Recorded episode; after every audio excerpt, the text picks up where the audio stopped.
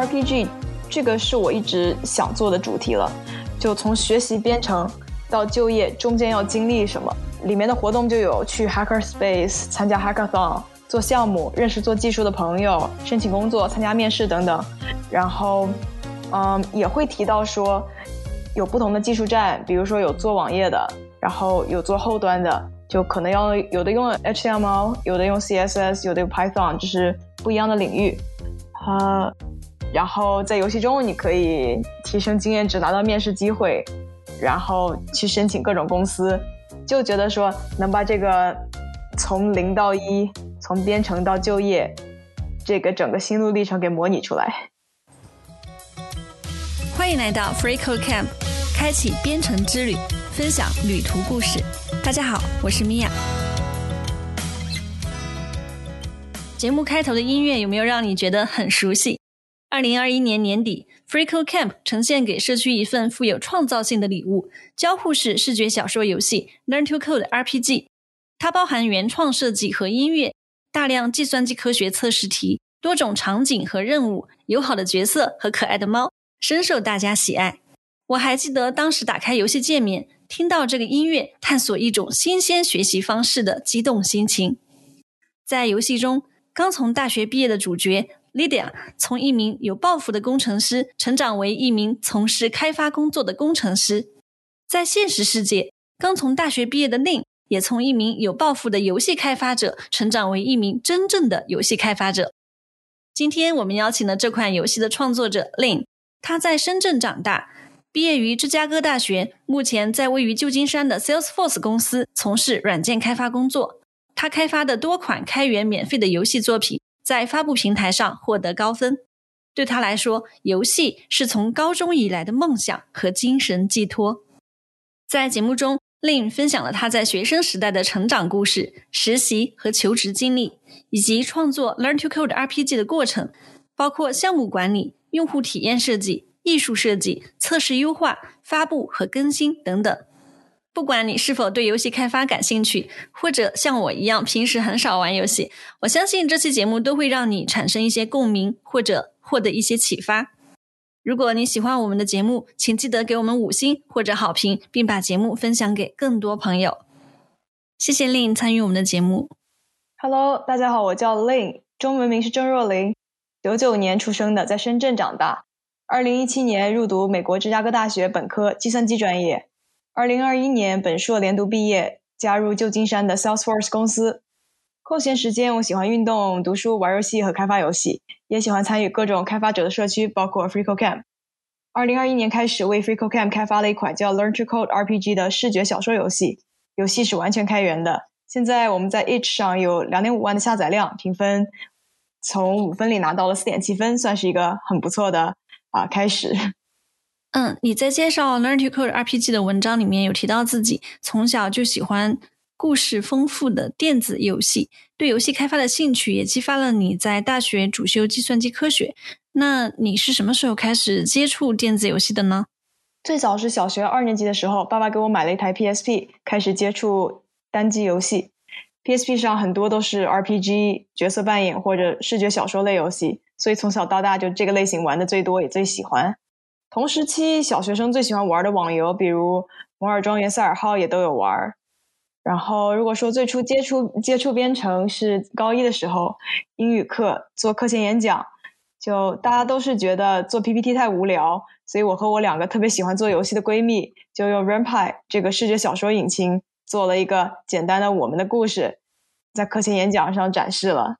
当时其实。我也没有做技术，我是做美术。技术和代码是我闺蜜两周内现学现卖的，但是也算是第一次高一觉得人生中游戏做个游戏是可以实现的目标。嗯，呃，其实我到入读大学为止都没有系统性的学习过编程，但是大学大一开始接触计算机课，就发现就之前和闺蜜做的游戏，还有高二做的一些创客夏令营啊，各种项目，其实都能联系起来，所以也很喜欢计算机这个专业。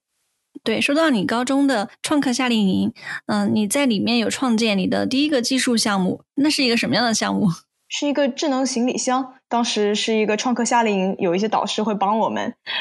这个箱子是一台普通的行李箱，但是加了一个 3D 打印出来的能自动锁轮的呃一个装置，然后在箱子的手柄上有一个触摸传感器，呃，这个触摸传感器如果人手没有拿在箱子上的时候，那个锁轮装置就会激发，就会把箱子轮子锁住，它就不会动，啊，然后还做了一个对应的安卓 App。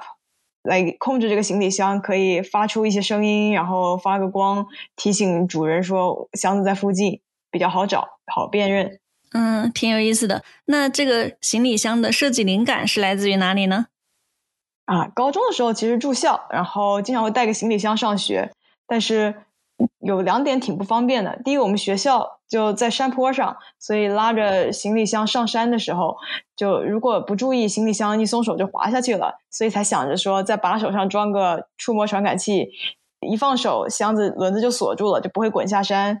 还有一点就是，大家箱子都长差不多，黑色的、棕色的，不好辨认，一堆放在一起。如果行李箱上就是有 LED，它能闪一闪，或者能发出个蜂鸣器报警声，就很好辨认自己的箱子。嗯，挺有意思的。那这个应用，这个安卓的 App 有教给同学使用吗？啊，其实没有。这个项目就是就是自己作为创客夏令营的节课课题，算是说自己在夏令营了学到的东西。嗯，没有然后进一步的工业化，只是说，嗯，把自己的灵感实现了吧。嗯，我记得你有一个视频，就是介绍这个智能行李箱。嗯，我当时看到视频的时候就觉得，啊，这个女孩子好有自信啊，而且逻辑很清晰。嗯，你还是用英语讲的，就能听得出来你的英语表达能力也非常的好。其实我觉得你的自信不仅是在于你敢于去展示自己的作品，同时你也会把自己的一些真实的情绪表达出来，比如说。你在文章里面写，Quincy 他邀请你开发 Learn to Code RPG 这个游戏的时候，你感到不知所措。那你是怎么培养起这种自信的呢？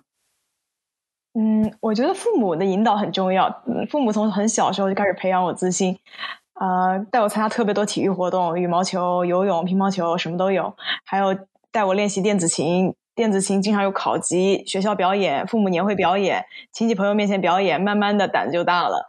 然后高中的时候要申请美国大学，所以就要求你就是除了分数高，还得有一技之长，然后还得学会展示自己有领导能力。所以经常参加各种社团活动，然后要当社团的小领导，然后要给大家就是办各种活动，然后鼓励大家参加各种活动。在这种过程中也是很能锻炼组织能力啊，还有领导能力。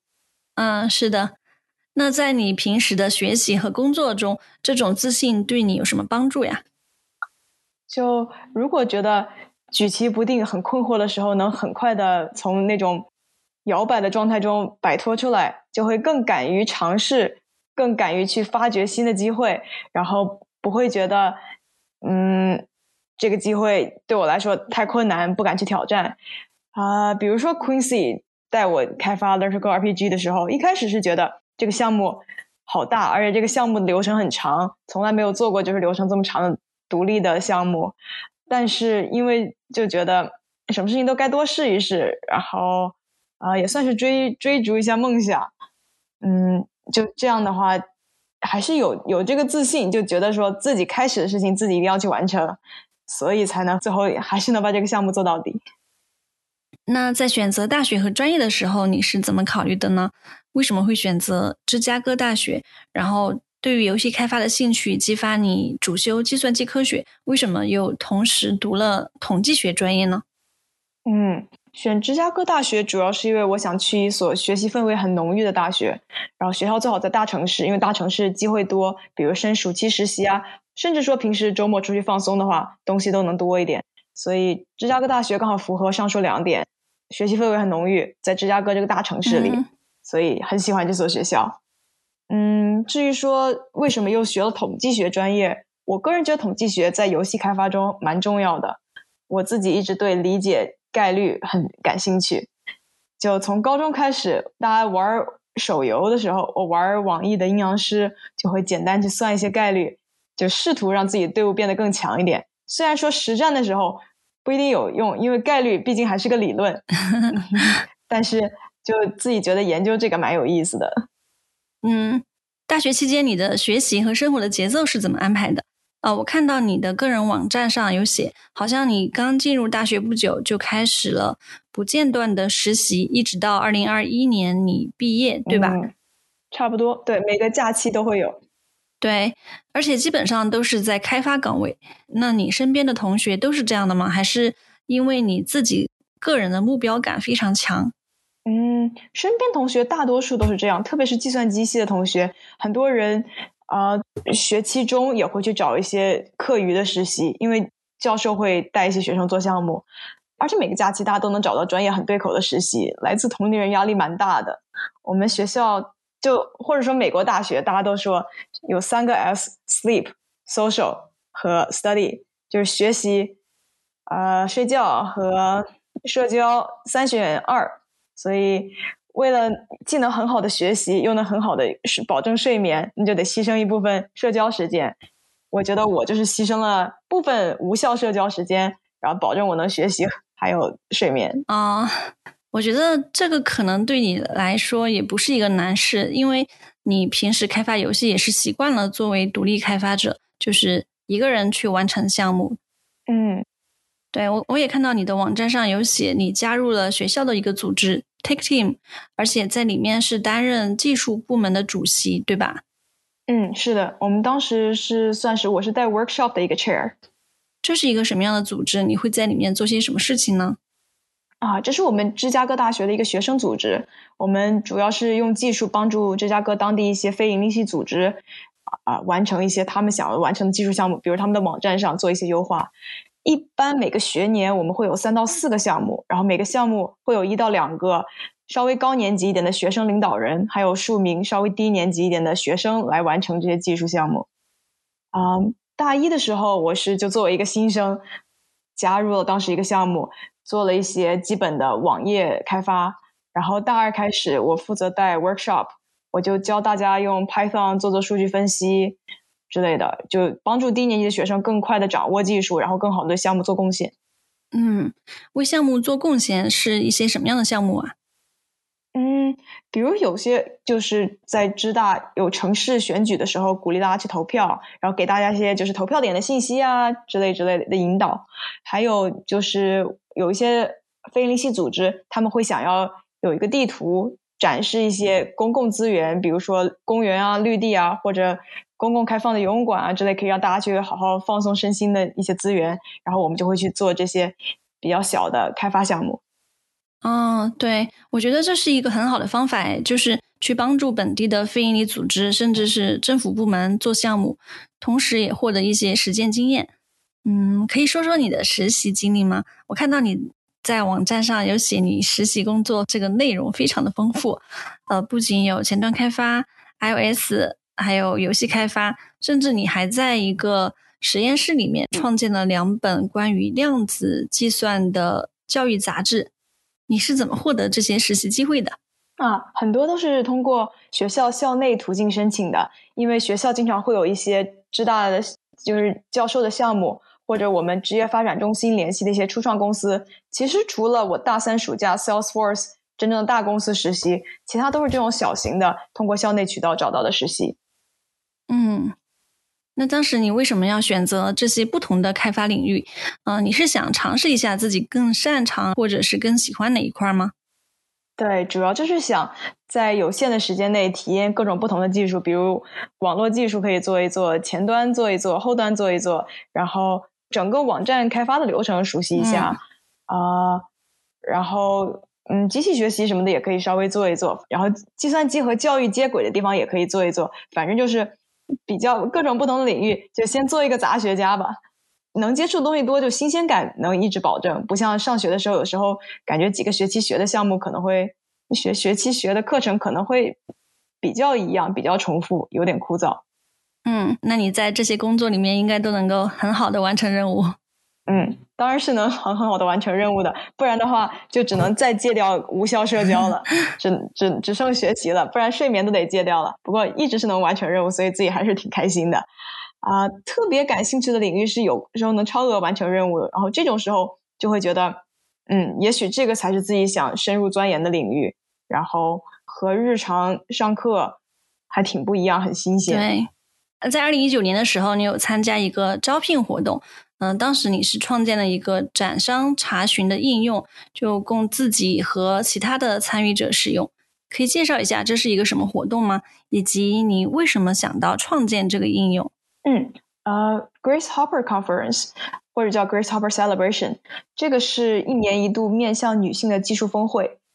这个峰会就除了有一些演讲者，还有一个很大的看点就是 Career Fair，大家都会来找工作。当时我是。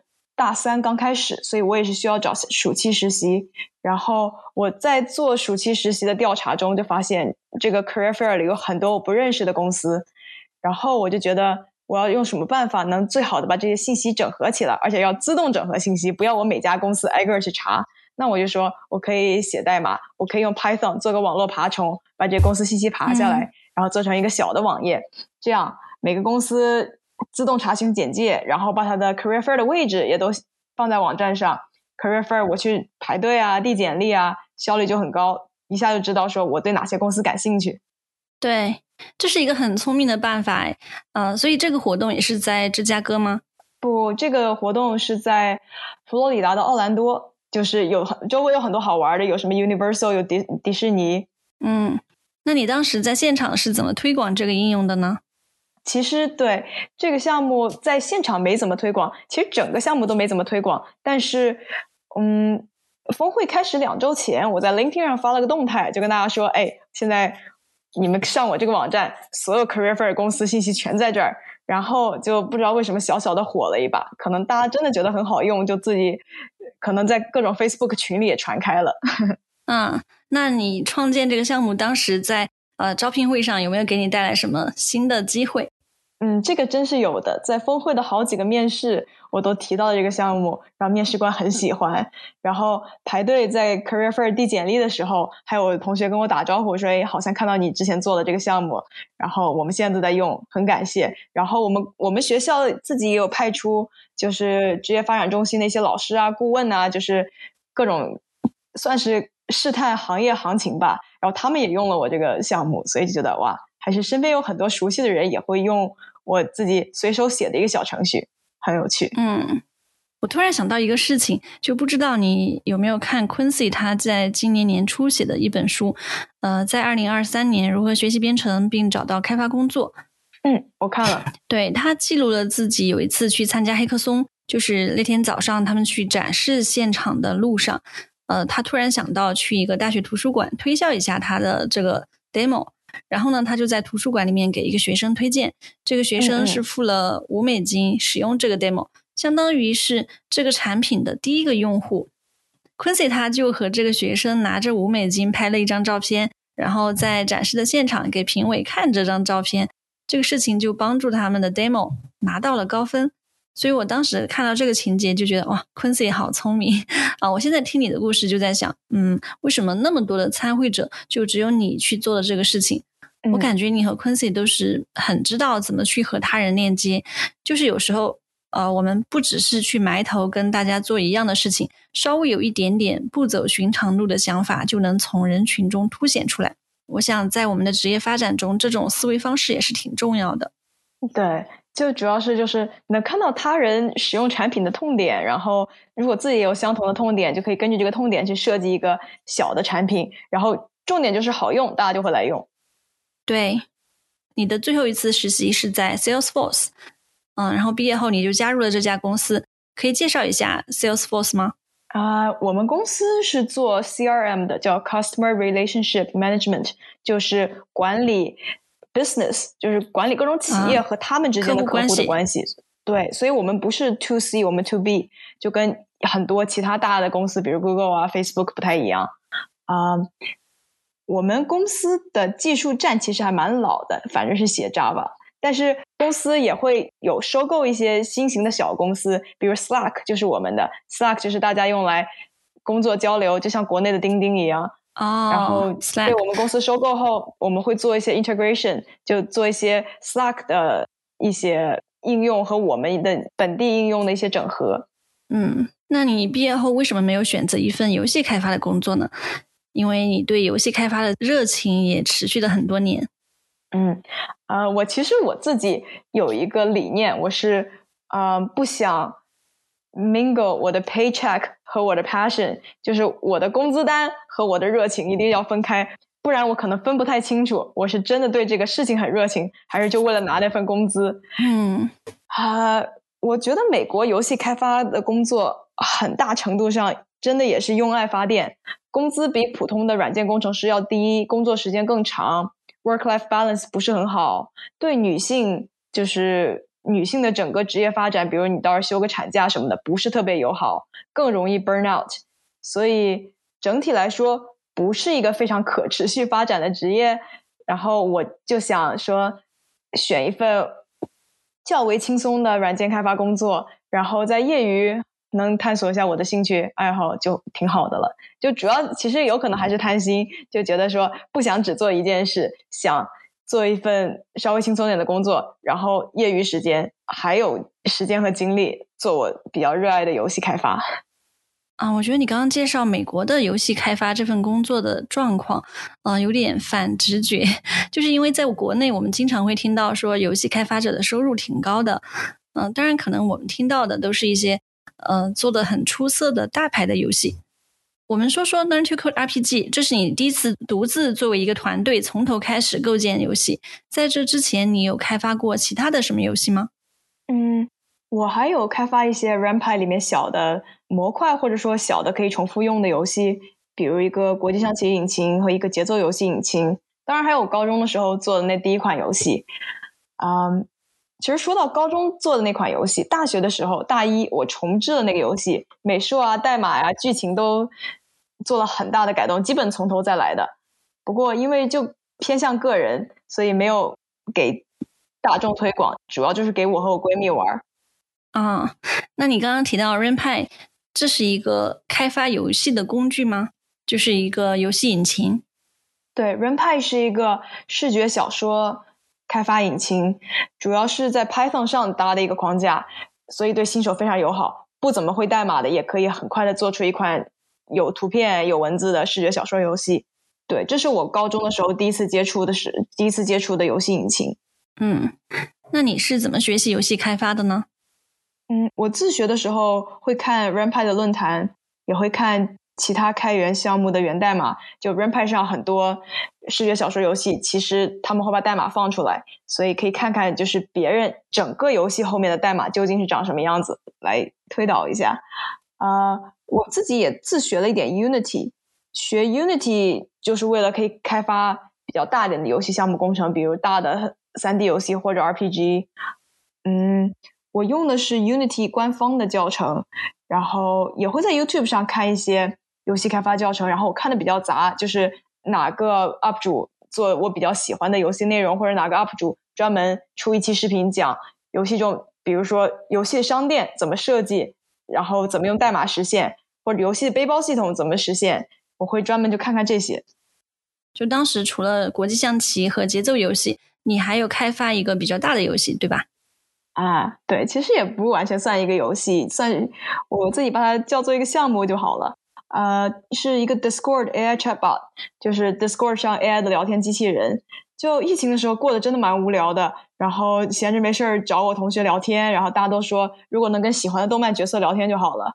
然后我高中的时候，其实初中初中就很喜欢的一款游戏《美妙世界》，叫《The World Ends with You》，时隔十四年，在二零二一年动漫化了。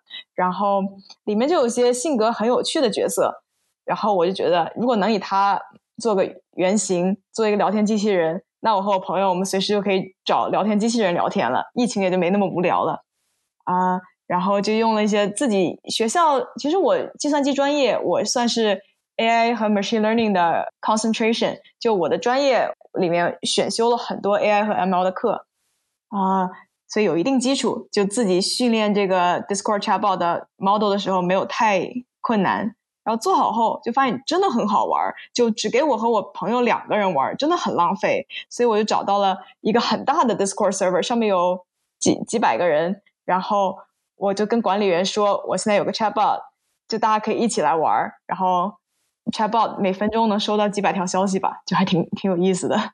对，好棒。嗯，当时做这个项目的时候，你有遇到什么挑战吗？就是是怎么解决的？哇，真的，就自己用的项目，只是跟同学用的项目，放出去给大家用的项目差别很大。就是人多了，就真的各种各样的 bug 都会出现，然后经常要考虑系统能不能每分钟承受那么几百条消息，就要做限速，然后就还要跟管理员经常联系，因为如果有些人就是明显是在刷屏，就要把他们禁出去。所以就是项目从发出去。要不停的维护，不停的修 bug，然后不停的就是去看用户的反馈，然后再更新。就这个流程是以前自己从来没经历过的，因为从来没有这么大的用户量。嗯，这几个项目其实在发布平台上都被评为了五星级。那你觉得他们成功的主要原因是什么？就是为什么大家这么感兴趣？我觉得主要是因为他们完全开源免费，大家都喜欢免费的东西，就而且是大家都想要的功能，但是没有一定的代码功底，没有一定的时间是写不出来的。呃，一般来说，因为 RanPy 是一个非常适合新手的开发引擎，这些做视觉小说的开发者，他们没有什么太多的编程基础，所以我就把这些项目做的非常适合新手使用。然后我有很长的 documentation，我有很长的文档，告诉他们一步步怎么用，所以。大家可能觉得说这种新手友好、开源免费的东西非常好用，所以给我五星吧。嗯，那大家一般都会怎么用呢？就是呃，除了直接玩游戏，比如说我有去试玩这些游戏，还可以把它们加入到自己的项目里面吗？嗯，比如说我的国际象棋引擎，嗯，它可以跟就是视觉小说的故事很好的接轨。比如假设你做一个学校主题的视觉小说，然后课间的同学问你想干嘛，你说下一盘国际象棋吧。然后你就可以把这个游戏放进去，这样就不仅仅只是对话间说你们玩了一盘国际象棋，而是你真正的跟你同学下了一盘国际象棋。对，然后这个国际象棋的结果可以影响你后面故事的发展。对，这个挺有意思的。呃，其实我是从你的文章里面知道 Rampy 的，就是 是不是除了可以用它开发游戏，也可以写一本真的小说这样子？嗯，主要还是就是做视觉小说类的游戏，用它写小说写当然可以，但写出来反正也是带图片、带文字的小说。对，那这个应该会挺有趣的啊！我也想尝试一下。这些项目都是你一个人开发的吗？啊，其实上述提到的项目真的基本都是我一个人开发。嗯，那你是怎么一个人能够做到一个团队的事情的？啊，我觉得首先这些项目都比较小，然后用户基数都比较小，后期的维护量也比较小，所以自己做其实难度不是特别大。然后我自己本身也很习惯一个人做项目了。大学选修课程的时候，基本也都是选一个人就能完成的项目，一个人都完成完成的课。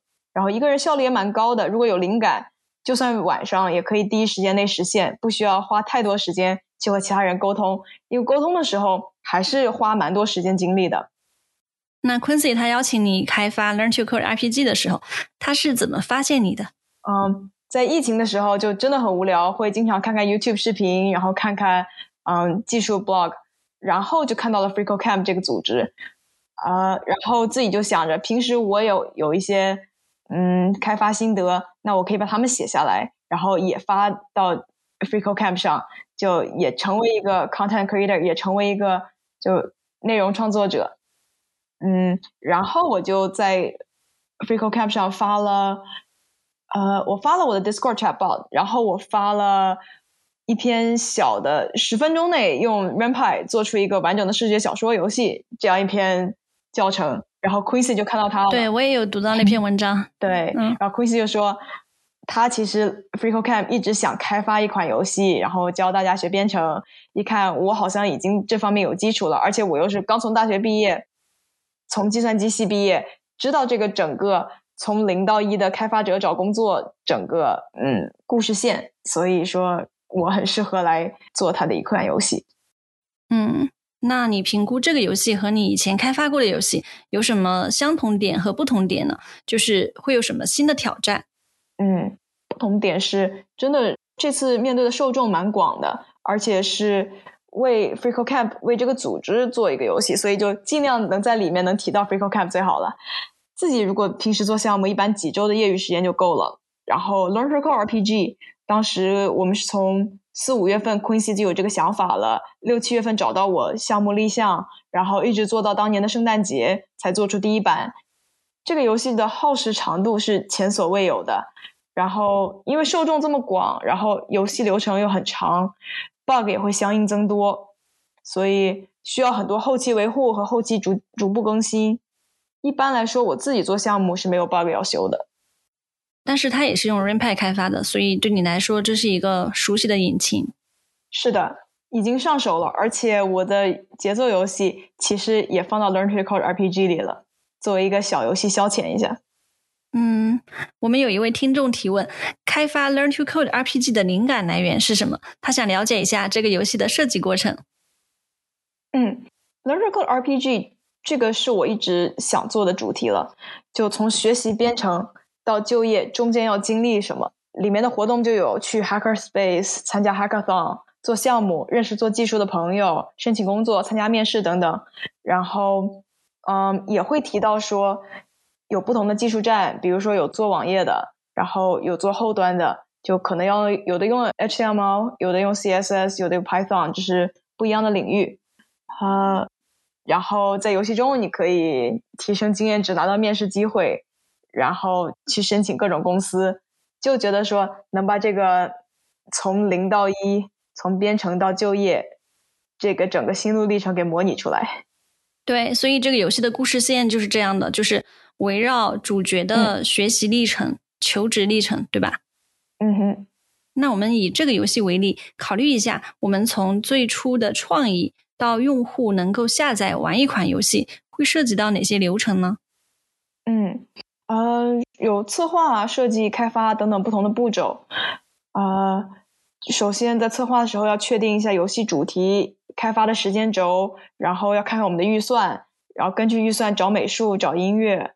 啊，设计的时候写写故事大纲，然后要设计角色美术，然后和美术沟通。然后真正到了开发的时候写代码，然后持续的跟美术沟通。嗯，等到开发到一定程度，可以开始邀请大家来试玩、修 bug，然后不断的推进。嗯，那在游戏开发的早期阶段，我们会怎么去规划和设计游戏的概念呢？嗯，主要写大纲是非常重要的。像我就是用了大家俗话说的十七步 Hero's Journey 这种比较大的框架，包括一个英雄怎么样从一开始只是一个普通人，然后呃。接受挑战，然后遇到一个 mentor，就遇到一个很好的导师，然后怎么一步步变强，可能捡到了什么不得了的道具之类之类，最后达成他的一个目的。就像我们主角一开始什么也不会，然后有一些交到了一些好的朋友，然后嗯，可能学到了一些比较有用的技术，然后一步步最后达到能成为一个独立开发者这种结果。从入门到精通，是的。那在设计的过程中，会怎么考虑游戏的用户体验和互动性呢？有没有什么策略或者技巧，确保用户可以获得有趣的、流畅的体验？嗯，因为我们是个视觉小说，所以就没有各种跑图，在地图上跑来跑去、打打杀杀，所以其实本来互动性就会稍微弱一点。但是我们可以给用户选项，然后让他们走到不同的故事结局。嗯，对，我们其实是有除了。最终，你成功的成为了开发者，这个主要结局以外，还有各种小的辅助结局。可能你对开发者这个职业感到厌倦，去从事了其他工作之类之类的小结局。哦，哦，我不知道还有这个故事线。嗯，我记得还有一些互动答题，就是 quiz，呃，测试题嘛。然后题目会在什么场景下出现呢？比如说，嗯，面试的时候用到这些题目吗？在角色学习和面试的时候都会用到这些题目。这些题目其实是真的是由 FreeCodeCamp 的大家提供的。就 Quincy 当时联系了 FreeCodeCamp 的工作人员，帮我出了很多题库。然后我们还把它们放在一个叫 DeveloperQuiz.com 的一个网站上，就大家其实可以上去练练手，都是学习一些 CS 基础知识的题目。那怎么处理游戏中的音乐呢？还有艺术设计和美学方面的要求？其实大家去看这一款游戏的话，会发现它的角色设计，包括有一只小猫，呃，还有场景布置都非常的有美感。当时你是怎么确保游戏的视觉风格跟你想的是一致的？嗯，啊，我觉得可能主打一个简约小清新风吧，而且人少的团队就比较统一大，比较容易统一大家的审美。啊，当时的音乐都是 Quincy 做的，Quincy 也是自己学了怎么去做这种 Lo-Fi，就是让人很放松的音乐。啊，然后角色美术是主要是我设计的，然后我会跟美术沟通，我们找的美术是，嗯，主要是画有一点点日漫风，但是也有一点点美漫风，就比较综合，但是一个很柔和的色调这种感觉。然后背景的话，因为我们有柔和的音乐和柔和的角色了，所以我们也是找的比较柔和的背景图片，然后加了一层水彩滤镜，让他们就。有那种有一点点真实感，因为毕竟是真正照片过来的，又有一点那种虚幻感，因为我们加了一层就很柔和的滤镜，所以整体就是主打一个小清新，然后让大家感觉一看就看到就很放松的这种气氛。对对，我记得滤镜这一点。那在开发的过程中，你是怎么平衡游戏的技术实现和创意实现？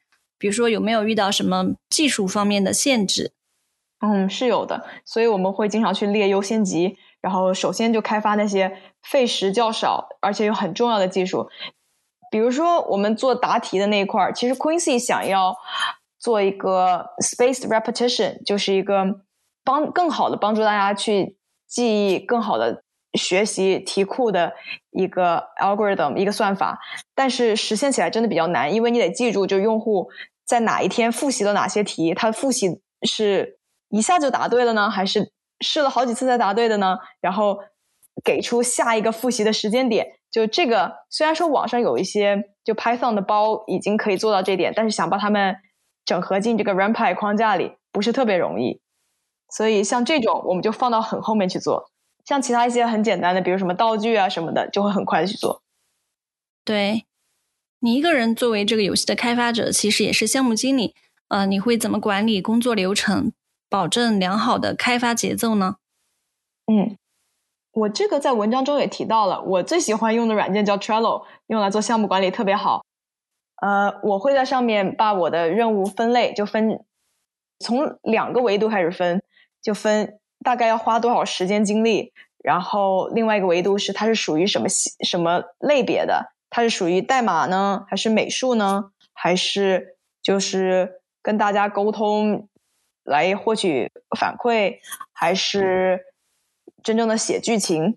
然后我会在不同类别的工作中就是交替来完成。比如我可能今天做一些代码，然后如果代码上遇到了瓶颈，就先写一写剧情，然后等有思路再回来写代码。反正就是说保持自己的一个新鲜感，但是也一直保持不停的在做事情，然后一直能看到这个游戏的开发有进展。对，交替的做不同的任务，可以让我们的大脑得到休息。那在游戏的测试和反馈的搜集方面，当时是怎么做的？怎么在游戏发布之前确保它是经过充分的测试和优化，能够提供给用户最好的体验？嗯，我们第一步是在圣诞节发的，所以圣诞节前三周我已经就是停止了开发，然后把游戏给到 f r e e Camp 内部团队来试玩修 bug。所以三周时间，大家玩了个一周两周，剩下的给我了一周半多去修一些问题很大的 bug。嗯，游戏做好之后，我们要考虑发布。那在选择游戏发布平台的时候，你考虑了哪些？呃，比方说，我们可以先介绍一下有哪些发布平台，然后哪些平台对于游戏的成功推广比较重要。嗯。嗯，大家最熟知的应该是 Steam，Steam 就是可以发布一些 PC 或者 Mac 或者 Linux，就是各种操作系统的游戏。然后大家可能也很熟悉，就是苹果商店，就是 iOS 系统，嗯，或者说安卓上可能用 Google Play 之类的。嗯，像我们，我们是一款免费的独立游戏，FreeCodeCamp 本身也是很倡导开源的，所以我们就把我们的项目发到了 Itch 上。H 到 I O 是一个各种独立游戏开发者发布他们的项目，然后获得社区反馈的一个平台。嗯，就在 Steam 或者苹果商店或者 Google Play 上发布游戏，都是要收取一定的费用的。嗯，我记得 Steam 上有个 Steam Developer 的收费，Apple 是一年九十九美金，Google Play 好像是二十五美金。给你一个执照，后面可以发其他的应用。H 上是完全免费的，所以这也很符合我们的一个发布理念，就门槛低。嗯，其实如果说平台对游戏的推广，H 做的是不错，不过 Steam。嗯，苹果还有 Google，他们既然是收费，他们应该会有更好的一些嗯下载量啊，各种统计。对，理解。嗯，那在发布之后又怎么跟踪用户的使用情况呢？比如说，怎么去搜集用户的反馈，然后及时的来更新和修复 bug？嗯。在 H 和 GitHub 上面，我们都会收到很多的用户的反馈，就用户打分呐，用户评价，用户说为什么我的操作系统在这里打不开，或者为什么我游戏在这里会挂掉，啊，就是去整合一些他们发布的反馈，然后还是列优先级，就是问题很大的 bug 先修，问题不大的只是作为反馈，比如说大家想要，嗯，就是对有视觉障碍的人更友好的界面。那这种我们就放到后面去做。那要怎么考虑用户的反馈？比如说，有的用户他提出，呃，他觉得怎么让这个游戏更好玩？那你会怎么评估是不是要采纳这个建议呢？嗯，是的，是的，对，主要还是说看它符不符合我们的核心设计理念吧。我们的核心设计理念就是一个很简约的小游戏，然后把这个整个流程都好好的告诉你。所以，如果用户会想看一些就是其他角色的故事，那我们可能没有那么多空间去展示其他角色的故事。我们主要是讲主角的成长经历的。所以，对，主要还是说我们自己的整个核心故事线是什么样的。其实，游戏本身也是开源的。如果用户想看到别的故事线，他也可以基于这个版本去创作自己的东西，对吧？是可以的，这就是开源的好处。嗯。是的，甚至可以把其中的一些片段拎出来放到他自己的作品里面。是的，嗯，这个很有意思。是的，目前还没有人这么做，但是我们很鼓励大家就是做自己想做的事。对，那在整个的这个游戏的制作过程中，你觉得哪一个部分最有挑战？嗯，主要就是整个游戏真正一个人做一个团队，从头把游戏做到尾，中间不放弃，中间不 burn out 吧。呃，其实。嗯，为了保证这个游戏能完成，我忘记是 Quincy 跟我说还是我在网上说的。他们说，就如果你想保证你能写完整个剧本，你就先写个开头，然后立刻把结尾写出来，中间你就补全就好了。因为如果你没有个结尾，你可能写下去永远不知道哪里是个头，然后心理上会产生障碍。但是如果你结尾已经写好了，就像我们结尾很明确，主角拿到工作了，结尾很明确，然后中间的步骤慢慢的一步步加上就好了。所以。主要还是自己给自己打气，然后从父母啊、同学那儿得到很多支持。平时玩玩游戏放放松，然后找些灵感，反正自我调节呗。后面就解决这些挑战。嗯，对，我觉得一开始把结尾写出来，这个挺有意思的。我就想到我平时看电视剧，呃，就是先看前面一两集，然后就直接跳到最后一集。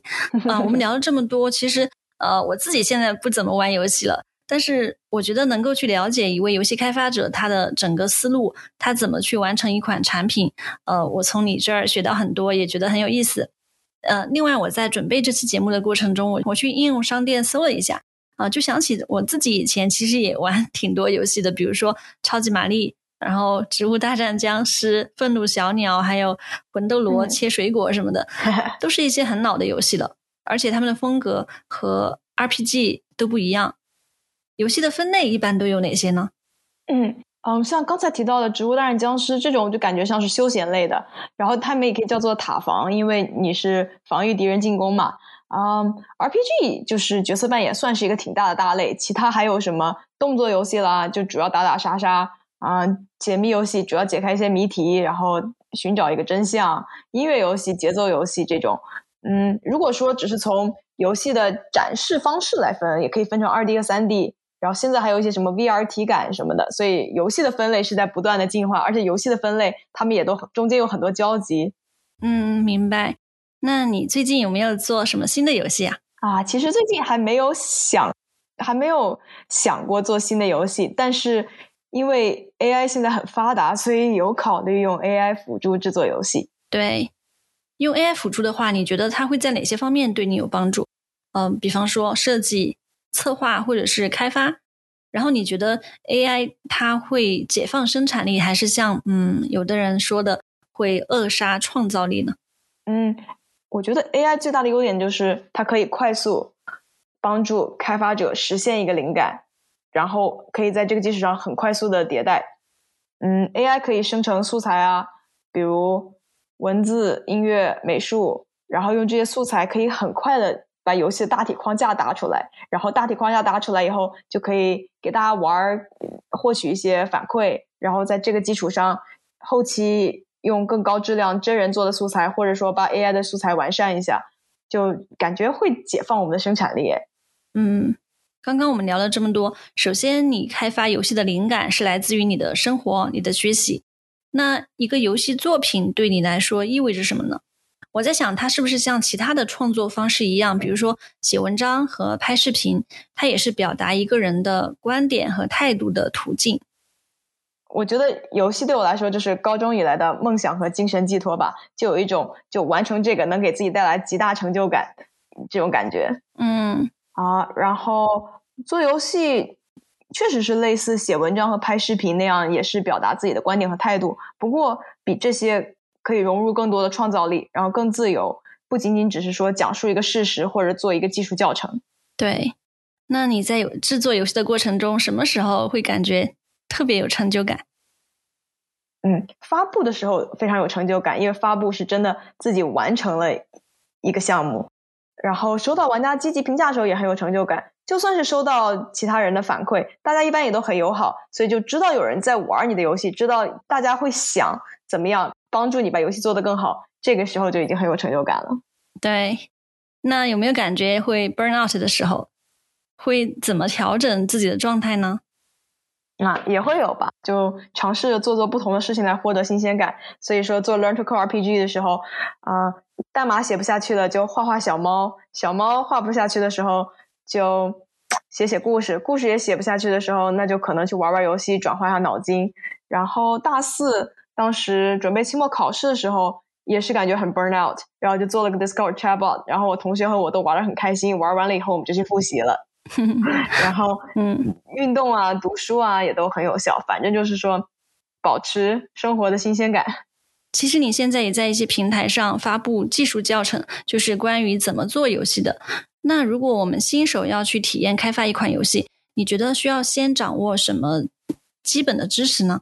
比如说，呃，玩游戏的经验要足够丰富，或者说，爱玩游戏就能开发游戏吗？嗯。呃，有热情，然后玩过一些游戏，确实是蛮必要的。因为你玩过游戏以后，你才能知道就什么样东西是好玩的。嗯，其实现在因为有了 AI，而且网上教程也很多，所以呃，代码基础有是很好，但是就算没有，也可以尝试 RamPy 这种不需要太多代码基础就能做游戏的引擎。现在你主要是介绍怎么用 Python 开发，对吧？是因为 RamPy 用的语言就是 Python，所以我觉得。就是 RamPy 的开发者都需要完成 Python 的进阶，才能完成 RamPy 的进阶。嗯，也很期待看到你更多的教程。那对于考虑进入游戏开发领域的听众，你还有什么建议吗？嗯，对，主要是看大家想玩什么类型的游戏，就可以去。看看这个类型的游戏是怎么设计出来的。比如说，如果大家是喜欢网页游戏，很多网页游戏都是用 JavaScript 就能做出来。但是也有一些网页游戏是用的 Unity，就很大的一个游戏引擎去做的。Unity 要写 C Sharp，所以就是主要还是看你喜欢什么，然后可能定一个方向，然后深入了解。对，听了你的介绍，我觉得对 u r a n p a d 挺有兴趣的，也想去尝试一下做视觉小说。这个。应该会好上手一些。谢谢你今天介绍了这么多有意思的游戏开发的知识，也很期待未来我们可以再邀请你分享更多有趣的故事。谢谢。OK，谢谢。谢谢大家收听，欢迎在评论区分享你的想法，也期待你给我们五星或者好评，把节目分享给更多的朋友。下周见。